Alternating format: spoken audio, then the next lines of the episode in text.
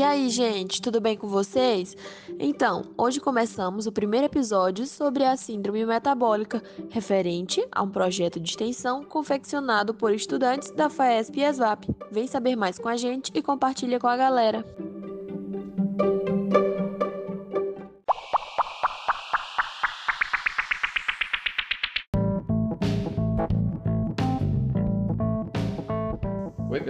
Tudo bem? Meu nome é Lucas Paz, eu sou acadêmico do quinto período de Medicina da FAESP e ESVAP e vou falar um pouco sobre o que é o síndrome metabólica.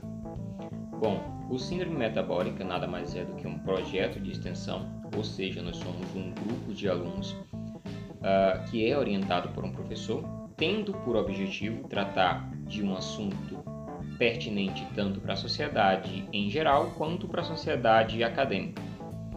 Uh, bom, o nosso projeto ele é formado por Ana Andresa Albuquerque Medeiros, Brenda Ellen Menezes Cardoso, Elias Pereira Mota Neto, Francisco Lucas Lima da Paz, no caso eu, uh, Matheus Lopes Martins e Sabrina Carvalho Melo.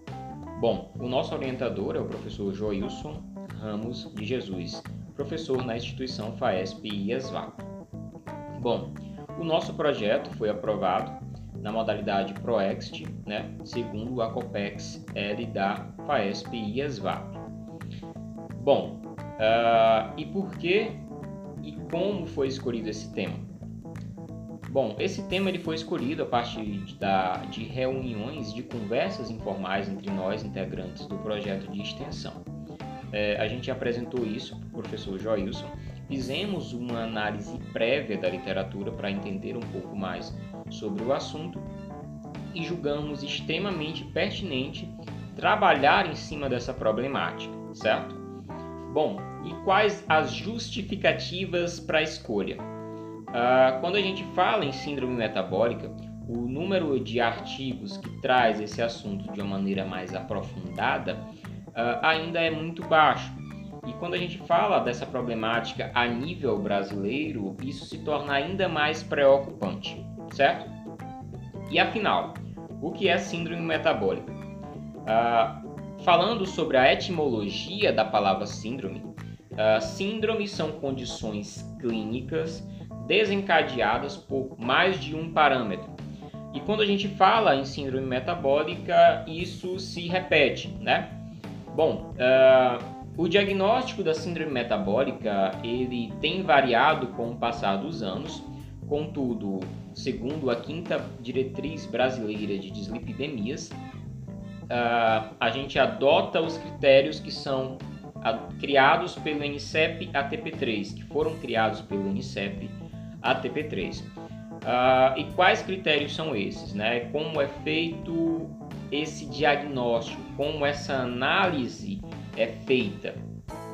Bom, a gente tem cinco componentes, certo? Esses componentes são a glicemia em jejum, a obesidade central, pressão arterial elevada, uh, o nível reduzido de colesterol ligado à lipoproteína de alta densidade. E a gente analisa esses parâmetros no paciente. Quando o paciente apresenta pelo menos três desses parâmetros alterados, ele é diagnosticado com síndrome metabólica. Bom, Uh, e quais são os riscos relacionados à síndrome metabólica? Quando a gente fala em síndrome metabólica, um dos principais problemas ligados a isso são os acidentes vasculares, né? E aí, dependendo da localização desses acidentes, o paciente pode ter danos cerebrais, danos cardíacos e pode até evoluir para o óbito, certo? Uh, falando ainda sobre a justificativa dessa nossa temática, agora trazendo como dados epidemiológicos. É, a síndrome metabólica ela é o distúrbio metabólico mais frequente em todo o mundo, certo? E aí a gente observa que isso tem aumentado em todos os países, né? variando com uma prevalência de 10 a 84%, ou seja, é, 10 a 84%, dependendo do país, 10 a 84% da população apresenta o diagnóstico de síndrome metabólica. É um portador 80 de 10 a 84% da população é portadora da síndrome. Quando a gente passa para Brasil, e aí vem outra problemática relacionada à epidemiologia, uh, segundo a nossa análise, muitos estudos eles estão condicionados à análise de grupos em específico, seja idosos, crianças ou outros. Uh, mas de maneira geral, uh, aproximadamente 29,6% da população tem síndrome metabólica em nosso país.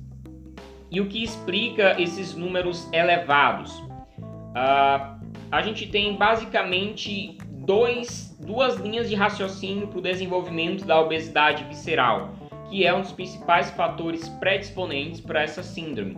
A gente tem fatores exógenos e fatores endógenos, ou seja, fatores que estão relacionados a aspectos comportamentais e fatores genéticos.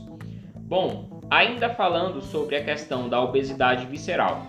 Por que, que a obesidade visceral ela é trazida como um dos principais predisponentes para o desenvolvimento dessa condição clínica? Bom, uh, quando a gente fala de obesidade visceral, a gente fala do paciente que tem uma elevação, um aumento no pânico adiposo apenas na região da cintura. Uh, normalmente esse paciente tem um padrão de distribuição desse pânico adiposo bastante irregular.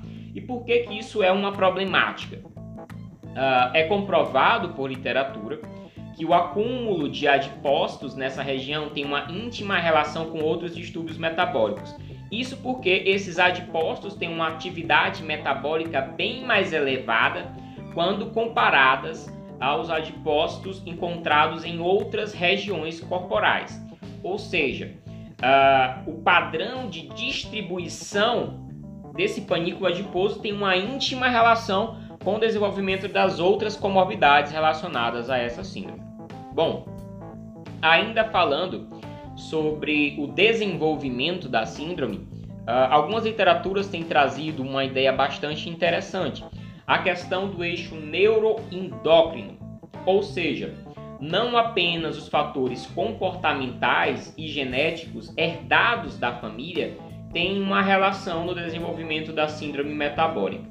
Uh, o, que, que, o que é esse eixo neuroendócrino e quais as implicações relacionadas à nossa problemática? Uh, segundo essa teoria, o período pós-parto, o desenvolvimento entre cérebro e metabolismo que é estimulado pela família da, do bebê, tem uma íntima relação com os padrões metabólicos que ele vai apresentar na sua infância e vida adulta, o que nos mostra a importância do estudo e análise desse tema. Bom, pessoal, no mais é isso. Muito obrigado pela atenção. Posteriormente, a gente vai trazer profissionais na área para discutir alguns temas que são pertinentes a essa temática. Muito obrigado e continuem seguindo a gente. Bye.